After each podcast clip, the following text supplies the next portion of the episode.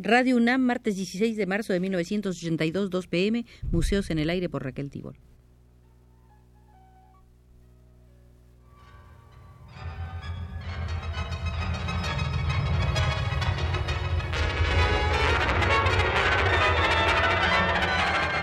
Museos en el Aire.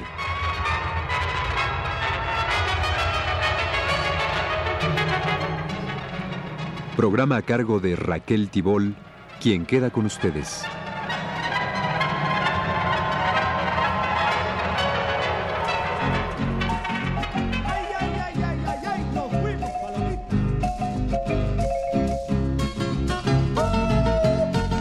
Los invito a visitar hoy el Museo de la Cultura Nicaragüense y dentro de él la sala de la Asociación Sandinista de Trabajadores de la Cultura, organismo creado después del triunfo de la Revolución y que en los días 2 y 3 del pasado febrero realizó su segunda asamblea.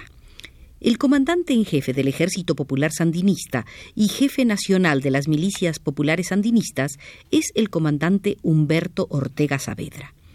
Él envió a esa segunda asamblea un saludo que decía la nueva cultura que está creando la revolución surge gracias a la lucha de centenares de hermanos nicaragüenses que escribieron con su sangre las páginas inolvidables de la historia de nuestro pueblo.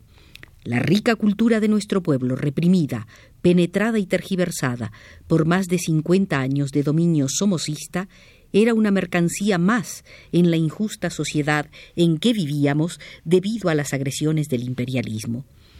La cultura que creaba el pueblo, nuestros obreros y campesinos, permanecía oculta y hoy a ustedes, les dijo a los artistas, escritores, músicos, bailarines, ustedes revolucionarios, trabajadores en el frente de la cultura, les corresponde el importante papel de rescatar nuestra cultura nacional y transformarla en una auténtica cultura sandinista.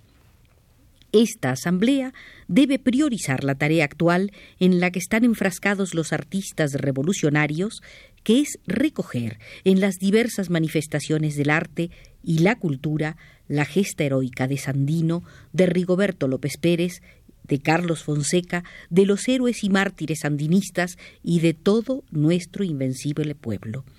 Hay que recoger todas las experiencias que de esta asamblea emanen y emplearlas como un medio para superar las deficiencias que aún existen y como una vía que contribuya a eliminar los rezagos ideológicos negativos heredados de la dominación imperialista. Del mismo modo, debemos ser capaces de desarrollar toda la particularidad cultural que se encuentra en nuestros obreros y campesinos, en nuestros estudiantes, mujeres, niños, soldados, en fin, en todo nuestro pueblo humilde y trabajador. El artista revolucionario es el que pone sus aptitudes, capacidades, habilidades, su arte al servicio de todo un pueblo y que hace vibrar con la misma energía que infunde a su actividad creadora el fusil sandinista para rechazar la agresión imperialista. La obra más maravillosa que puede realizar un artista es hacer la revolución, y la revolución se hace con el pueblo, por el pueblo y para el pueblo. Estas son las palabras del comandante de la Revolución Sandinista, Humberto Ortega Saavedra.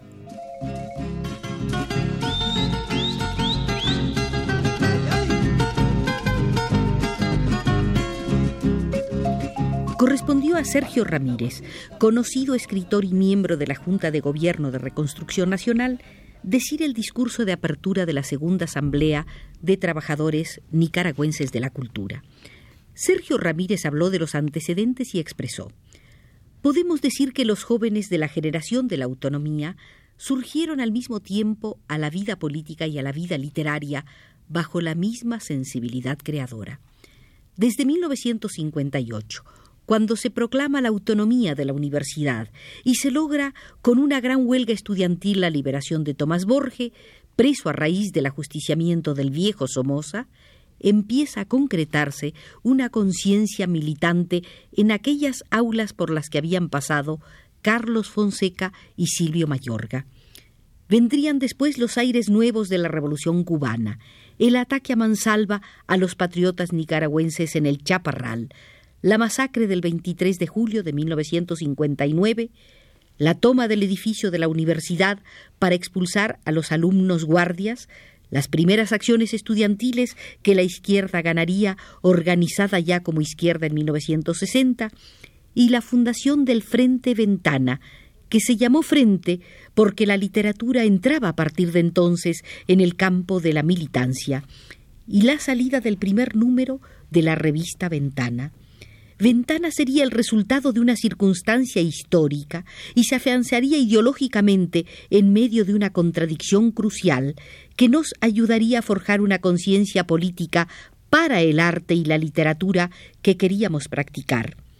Como reacción surgió la llamada generación traicionada, que fue alentada como continuidad histórica de las mejores y más elitistas tradiciones literarias del país.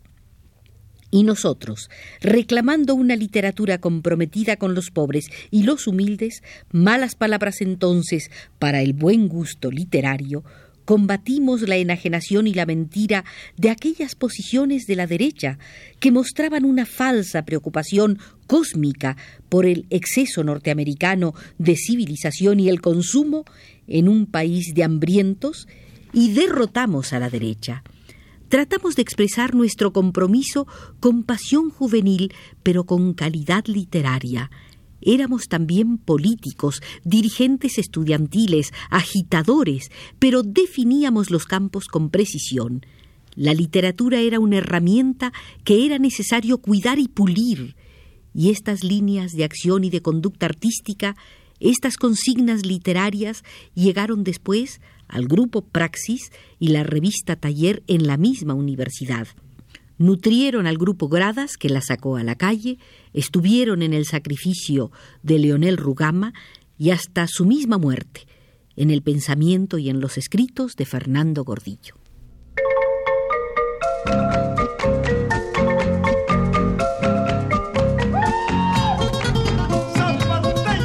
Y continuó diciendo Sergio Ramírez, con la revolución no afrontamos un mero fenómeno artístico y la simple necesidad de tomar una posición frente a la cultura. Estamos frente a todo un fenómeno global de transformación radical de la realidad social de Nicaragua, de los valores del pasado, de las concepciones elitistas y atrasadas participamos en el surgimiento de una nueva conciencia, de una nueva sensibilidad, del momento en que se abren múltiples y nuevas formas de expresión, de un cambio que no solo es de lenguaje, sino también de conducta. Nuestra revolución ha sido, como pocos en América, un fenómeno masivo.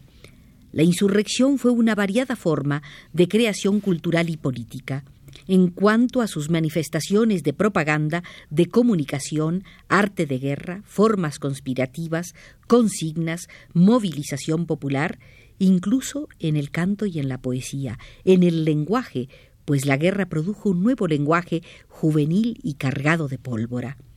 El pueblo, organizado como una formidable fuerza madura y a la vez espontánea, extrajo recursos de su propio instinto creativo, pero también de las hermosas tradiciones de lucha popular heredadas de Sandino. La revolución libera fuerzas que antes estuvieron históricamente retenidas o comprimidas, y al ponerse estas fuerzas en movimiento, se despierta también la conciencia histórica aletargada, la conciencia de los pobres orgullosos de su perfil nacional, peleado a través de distintas guerras contra la intervención extranjera en el pasado, y se despierta el orgullo de ser nicaragüenses, junto con la violenta valoración de la tradición cultural que aflora de repente con el triunfo. La primera manifestación masiva de cultura es, y no por casualidad, la proliferación de los conjuntos de danza folclórica, esa música, esos ritmos, esos trajes que la burguesía había arrebatado al pueblo para falsificarlos y que se multiplicaban entonces por todos los barrios y pueblos. El pueblo quiere rescatar su pasado y darle vida y prestigio. Al sonar de la marimba se desborda Monimbo. Hay que ver bailar en cinta. Solo una revolución popular puede hacer posible que las expresiones culturales asuman formas masivas como en Nicaragua. Los conjuntos musicales, los tríos, los compositores de canciones políticas, los grupos de danza y de teatro, la revaloración nacional que se ha hecho de la música de la costa atlántica son resultados de la revolución y el Estado revolucionario tuvo desde el inicio una comprensión del fenómeno, de manera que pese a nuestras limitaciones institucionales, no hemos descuidado la vigilancia de este despertar para apoyarlo y organizarlo. El Ministerio de Cultura nació con la revolución, primero como un sentimiento y después como una idea que se fue desarrollando en el camino. Pero si ahora revisamos lo que el Ministerio de Cultura ha sido en estos primeros años, debemos decir que ha sido un Ministerio Popular de Cultura o un Ministerio de Cultura Popular. No siempre se tiene una comprensión cabal de las tareas de la cultura y no pocas veces debemos enfrentarnos con el desdén, la incomprensión y a veces la sorna con que se suele hablar de la labor cultural. El Ministerio de Cultura ha sido pobre, quizás el más pobre en recursos financieros de todo el Estado revolucionario, pero ha sabido proyectarse en una dimensión popular que ahora hay que profundizar, ampliar y reorientar en lo necesario. Formamos muy al principio los promotores de cultura, verdaderos organizadores del trabajo cultural entre las masas. Se organizaron los centros populares de cultura como gérmenes de todo un desarrollo ulterior que deberá irse consolidando. Se crearon los talleres de poesía, que pese a puntos de vista encontrados que podamos tener sobre la orientación del contenido, han significado un verdadero movimiento cultural de masas con calidades organizativas. El apoyo a la organización de los artesanos también ha tenido un carácter popular, igual que la promoción de los festivales de teatro y la organización de ferias como Chilonen y La Piñata ha confirmado el poder de convocatoria que tiene la cultura.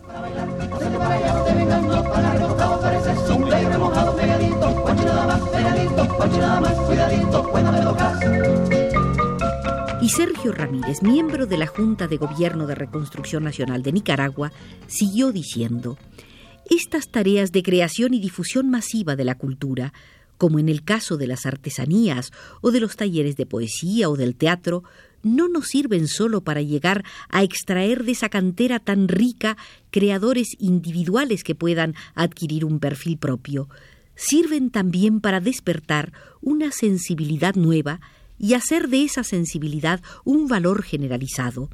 Sirven para alimentar afanes creativos en el pueblo, para revivir las propias tradiciones culturales, para difundir y asentar valores ideológicos nacionales y revolucionarios y sustituir así la antigua ideología dominante. Sirven para diseminar entre las masas una visión contemporánea de la cultura y de la creación artística, en fin, para movilizar al pueblo en función de la cultura, que es una forma de movilización política. La política de promoción cultural de la revolución tiene que acudir a dos vertientes distintas, pero complementarias. Posibilitar una cultura de masas y también la creación individual de los artistas. Las ideas de una cultura elitista per se, la famosa y ya derruida Torre de Marfil, es contraria al interés de la revolución, pero también es anacrónica. Lo culto, lo elevado, lo exclusivo, se planteó en el pasado como una trampa contra las masas en un país en donde se podía ser elitista porque la inmensa mayoría de los nicaragüenses era analfabeta, marginada, y la posesión de la cultura y sus recursos, incluso una simple biblioteca, constituía un privilegio de clase. Pero la revolución aspira a que en el nuevo contexto, cuando surge un nuevo país y aspiramos a que surja una nueva cultura que será sustentada por la participación creativa de las masas y por la excelencia creadora de los artistas, los artistas disfruten de toda la libertad posible para su creación.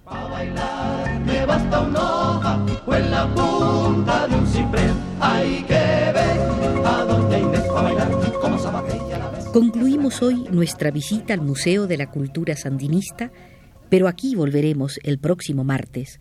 Por ahora José Gutiérrez nos dice que es hora de retirarnos.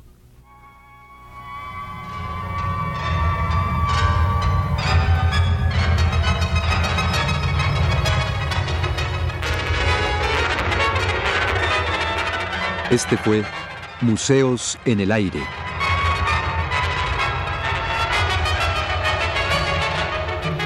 El programa de Raquel Tibol que se transmite todos los martes a las 14 horas.